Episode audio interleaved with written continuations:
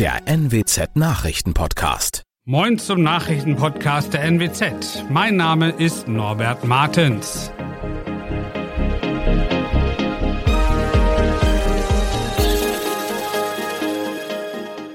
Und das sind unsere regionalen Nachrichten. Corona-Zahlen in Niedersachsen steigen wieder deutlich an. Schalke 04 tritt zum DFB-Pokalspiel in Oldenburg an und eine Radfahrerin ist in Hundlosen lebensgefährlich verletzt worden. Die Corona-Zahlen in Niedersachsen schießen wieder nach oben. So hat sich die Inzidenz in Niedersachsen im Vergleich zur Vorwoche mehr als verdoppelt. Die Zahl der Neuinfektionen pro 100.000 Einwohner und Woche lagen am Dienstag gerundet bei 643. Eine Woche zuvor lag der Wert noch bei 263. Die Inzidenz liegt damit so hoch wie zuletzt vor einem Monat.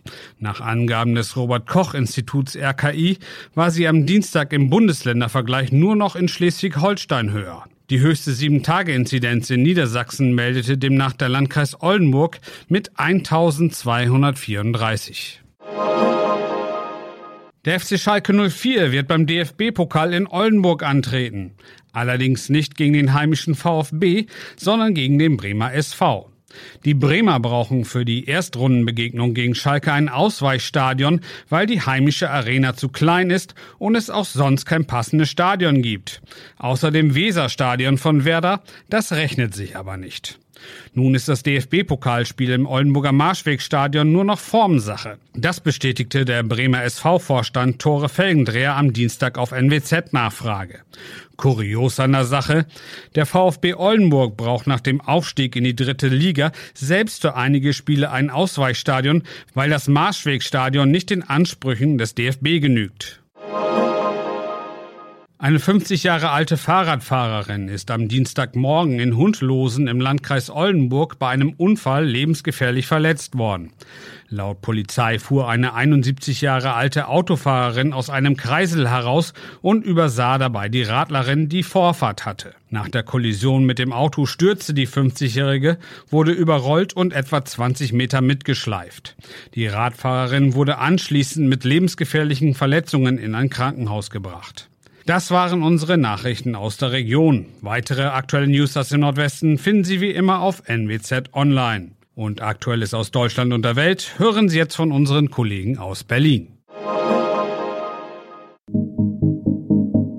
Vielen Dank und schönen guten Morgen. Mein Name ist Nicole Markwald und das sind heute unsere Themen aus Deutschland und der Welt. Ukraine, schwere Kämpfe um Sjeverodonetsk. Umstrittener Abschiebeflug von Großbritannien nach Ruanda gestoppt. Und Deutschland besiegt Italien in der Nations League mit 5 zu 2. Wir blicken zuerst auf den Krieg in der Ukraine. Russland will den in dem Chemiewerk Azot in der ostukrainischen Großstadt Sjeverodonetsk eingekesselten Zivilisten die Flucht über einen humanitären Korridor ermöglichen. Vorgesehen sei ein Fluchtweg in die Stadt Swawatowo im Gebiet Luhansk. Auf dem Werksgelände werden in Bombenschutzkellern etwa 540 bis 560 Zivilisten vermutet. Ulf Mauder berichtet aus Moskau. Seit Tagen wird das Verwaltungszentrum Sjeverodonetsk im Gebiet Luhansk von blutigen Straßenkämpfen erschüttert. Die Großstadt ist nach der Zerstörung der letzten von drei Brücken zu weiten Teilen unter russischer Kontrolle. Vorschläge der ukrainischen Seite, die Menschen von Kiew kontrolliertes Gebiet fliehen zu lassen, lehnt Moskau ab. Russland befürchtet, dass die ukrainischen Soldaten fliehen und an anderer Stelle weiterkämpfen könnten. Deshalb will Moskau den Fluchtkorridor für Zivilisten nur im russisch kontrollierten Teil erlauben. Die Soldaten sollen sich dann ergeben und in Kriegsgefangenschaft kommen. Der Krieg wird auch das Hauptthema sein beim Treffen der Verteidigungsminister der 30 NATO-Staaten in Brüssel, das heute beginnt. Sie wollen vor allem den NATO-Gipfel Ende Juni in Madrid vorbereiten. Dort wollen die Staats- und Regierungschefs darüber entscheiden, wie das Bündnis mittel- und langfristig auf die Bedrohungen durch Russlands Kriegspolitik reagiert. Weitere Informationen von Sarah Geiserde in Brüssel. Laut NATO-Generalsekretär Stoltenberg werden die Bündnispartner beim Gipfel in Madrid beschließen, die Abschreckungs- und Verteidigungskapazitäten deutlich zu verstärken. Im Gespräch ist zum Beispiel in Zukunft dauerhaft deutlich mehr Bündnistruppen in Ländern wie Lettland und Estland zu stationieren als vor dem russischen Angriffskrieg gegen die Ukraine. Außerdem soll dafür gesorgt werden, dass im Fall einer konkreten Bedrohung die NATO-Kräfte, die vor Ort sind, noch schneller unterstützt werden können. Kurz vor dem Start hat Großbritannien einen ersten geplanten Abschiebeflug nach Ruanda gestoppt. Großbritannien will Flüchtlinge, die illegal eingereist sind, unabhängig von ihrer Herkunft nach Ruanda in Ostafrika ausfliegen. Dort sollen sie dann Asyl beantragen können. So will Großbritannien Flüchtlinge abschrecken. Larissa Schwedes berichtet aus London. Der Flieger stand schon bereit, doch in den Stunden vor dem Abflug fielen die Pläne der britischen Regierung wie ein Kartenhaus in sich zusammen. Der Europäische Gerichtshof für Menschenrechte hat die Ausreise eines Irakers gestoppt und daraufhin waren auch andere mit ihren Klagen erfolgreich, sodass letztlich niemand mehr ausgeflogen werden konnte und die britische Regierung den Flug in letzter Minute streichen musste. Die Innenministerin hat aber schon angekündigt, sich davon nicht abschrecken zu lassen und bereits die nächsten Flüge vorzubereiten. Fünfmal gab es gestern Abend aus deutscher Fußballsicht Grund zu jubeln. Die Nationalmannschaft hat in Mönchengladbach den Europameister Italien mit einem 5 zu 2 aus dem Stadion gefegt. Am vierten Spieltag der UEFA Nations League gab es damit endlich den ersten Sieg, nach zuletzt drei Unentschieden in Folge. Über dieses Torspektakel sprechen wir jetzt mit dem Kollegen Simon Sterzer. Simon, jetzt ist er da, der erste Sieg in dieser Nations League Saison. Nimm uns mit, wie war's? Wirklich schön anzuschauen und endlich auch mal erfolgreich. Das ging zuletzt ja etwas ab. Schon in der zehnten Minute gab es den ersten Treffer durch Josua Kimmich nach einer traumhaften Kombination und kurz vor der Pause verwandelte dann Ilkay Gündoğan einen Foul-Elfmeter zum 2 zu 0. Und auch danach die Deutschen einfach bissiger und torgefährlicher. Erst war es Thomas Müller und dann zweimal Timo Werner, schon stand's 5 zu 0. Hinten raus war das DFB-Team auch weiterhin torgefährlich, doch in der Abwehr auch wieder anfällig, sodass die Italiener noch zweimal treffen konnten. Was bedeutet das jetzt für den weiteren Verlauf in der Nations League? Durch den Sieg schiebt sich Deutschland in seiner Nations League Gruppentabelle nun auf den zweiten Rang direkt vor Italien. Und jetzt wird's interessant. Platz eins hat nach gestern Abend Ungarn inne. Die haben nämlich in London gegen England mit einem satten 4 zu 0 gewonnen. Die Engländer sind damit letzter in der Gruppe und somit droht denen der Abstieg in die Liga B der Nations League. Ende September gibt's dann noch die letzten beiden Spiele in der Gruppenphase. Für Deutschland geht's dann nochmal gegen Ungarn und England. Und wie geht's für das DFB-Team in diesem WM-Jahr jetzt weiter? Also jetzt ist erstmal Zeit zum Urlaub machen, nach einer wirklich extrem langen Fußballsaison. Ende Juli geht's ja schon mit dem DFB-Pokal weiter und für die deutsche Fußballnationalmannschaft gibt's dann Ende September die letzten beiden Gruppenspiele in der Nations League und nur zwei Monate später beginnt dann schon die WM in Katar. Da geht's für Deutschland dann am 23. November ins Auftaktspiel gegen Japan. Übrigens steht seit gestern Abend auch der dritte Gruppengegner für Deutschland bei der anstehenden Weltmeisterschaft fest. Neben Japan und Spanien wird Deutschland auf Costa Rica treffen. Sie setzten sich mit 1 zu 0 gegen Neuseeland durch. Es wird heiß in Deutschland. Der Sommer ist da. Es soll jeden Tag wärmer werden bis zum voraussichtlichen Höhepunkt am Samstag mit Temperaturen bis 36 Grad. Einige Menschen fürchten sich vor den Folgen einer möglichen Hitze. Andreas Mazarakis vom Deutschen Wetterdienst kann uns verraten, wie wir uns bei Hitze am besten verhalten. Was macht denn die Hitze eigentlich mit uns? Hitze ist eine Herausforderung für den menschlichen Organismus. Das heißt, wenn wir Hitze haben, schafft es der Mensch nicht, die überschüssige Wärme, die um, mich herum, um, um ihn herum, beziehungsweise die er selber produziert, loszuwerden. Seine Hauttemperatur, aber auch seine Kerntemperatur. Und die Kerntemperatur ist das Wichtige. Wir wissen ja, das sind ungefähr 37 Grad, die wir brauchen, damit es gut geht.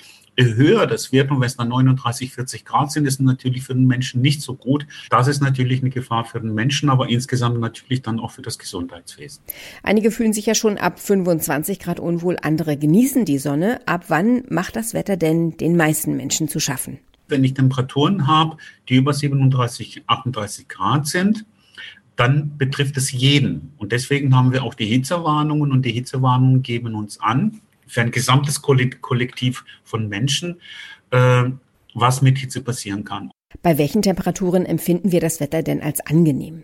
Äh, neben den 37 Grad, die die Betriebstemperatur des menschlichen Körpers ist, haben wir natürlich dann auch so Bedingungen, wo es ein Gleichgewicht ist. Und ein Gleichgewicht ist, wo der menschliche Körper äh, nicht viel Energie produzieren muss und sagt, ja, mir geht's gut oder ich kann mich sehr schnell anpassen und so in dem breiten oder in der Größe zwischen 15, 17, 18 Grad, 23 sind so Levels, die man hat, wo man sich anpassen kann. Das sind die angenehmen Temperaturen. Und wie kalt oder warm ist es am besten innen drin?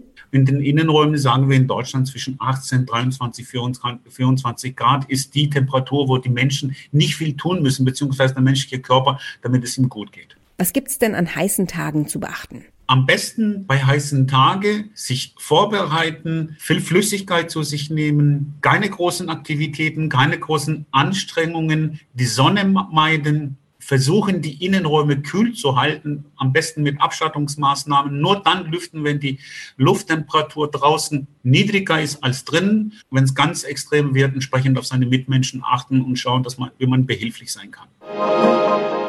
Nach dem verlorenen Verleumdungsprozess gegen ihren Ex-Mann Johnny Depp stellt sich Schauspielerin Amber Heard erstmals der Öffentlichkeit. In einem Interview der NBC-Sendung Today beklagte sie Stimmungsmache in den sozialen Medien. Aber da war nur ein Teil des Interviews veröffentlicht. Gestern, heute und am Freitag sollen weitere Teile ausgestrahlt werden. Tina Eck berichtet aus den USA. Bleibt Amber Heard denn bei ihren Vorwürfen gegen Johnny Depp auch nach ihrer Niederlage vor Gericht? Ja, sie hält unbedingt an ihren Vorwürfen fest. Da gibt es für sie nichts dran zu rütteln. Bis mein letztes Stündlein geschlagen hat, werde ich daran festhalten, beschwor sie in dem Interview. Sie gestand zwar ein, dass auch sie in der Beziehung mit Johnny Depp eine sehr dunkle Seite gezeigt habe, eine Seite, die sie an sich gar nicht kenne, sagte sie, aber wenn es um Missbrauch und häusliche Gewalt ging, da sei sie ganz klar das Opfer gewesen, beteuerte sie, nicht die Täterin. Was beklagt sie denn konkret, was die Stimmungsmache in den sozialen Medien angeht? Ah, nun, da gibt es ja echt ganz grausame Videoclips, Cartoons und jede Menge boshafter Kommentare. Vast majority der größte Teil dieses Prozesses wurde in den sozialen Medien geführt, meinte Amber in dem Interview. Es ist einfach nur ein Zeichen dafür, wie sehr die sozialen Medien entgleist sind, quasi amok laufen. Alles ist erlaubt, nichts ist tabu. Und die Geschworenen, meint sie, waren dagegen natürlich auch nicht immun. Es war ja unmöglich äh, zu ignorieren. Gibt sie denn den Geschworenen die Schuld an ihrer juristischen Niederlage? Nein, sie macht ihnen keinen Vorwurf. Sie kann die Geschworenen sogar irgendwie verstehen, hat sie gesagt. Aber dann ist da natürlich noch der Fan-Faktor. Johnny Depp hat ja eine ungleich größere Fangemeinde, äh, die hier vorm Gericht äh, wirklich auch Spalier stand. Every single day I passed Ganze Häuserblocks entlang. Jeden Tag standen sie da mit Plakaten, auf denen stand, verbrennt die Hexe, klagt Amber. Sogar im Gericht saßen die Depp-Fans. Of Captain Jack Sparrow fans. This was the most humiliating and horrible thing. Es war so erniedrigend. Nie habe ich mich so gedemütigt gefühlt, sagt Amber. Ich habe an meiner eigenen Menschlichkeit gezweifelt. Sieht sie das Urteil eigentlich auch als Problem für andere missbrauchte Frauen? Ja, unbedingt. Sie ist bitter enttäuscht, dass ihr die Jury trotz eines Bergs an Beweisen, wie sie sagt, zum größten Teil nicht geglaubt hat. Das breche ihr das Herz, sagte sie und meinte, äh, das sei ein Riesenrückschritt für Frauen in ähnlichen Situationen, die den Mund aufmachen und denen dann einfach nicht geglaubt wird. Soweit das Wichtigste an diesem Mittwochmorgen. Ich bin Nicole Markwald und wünsche einen guten Tag.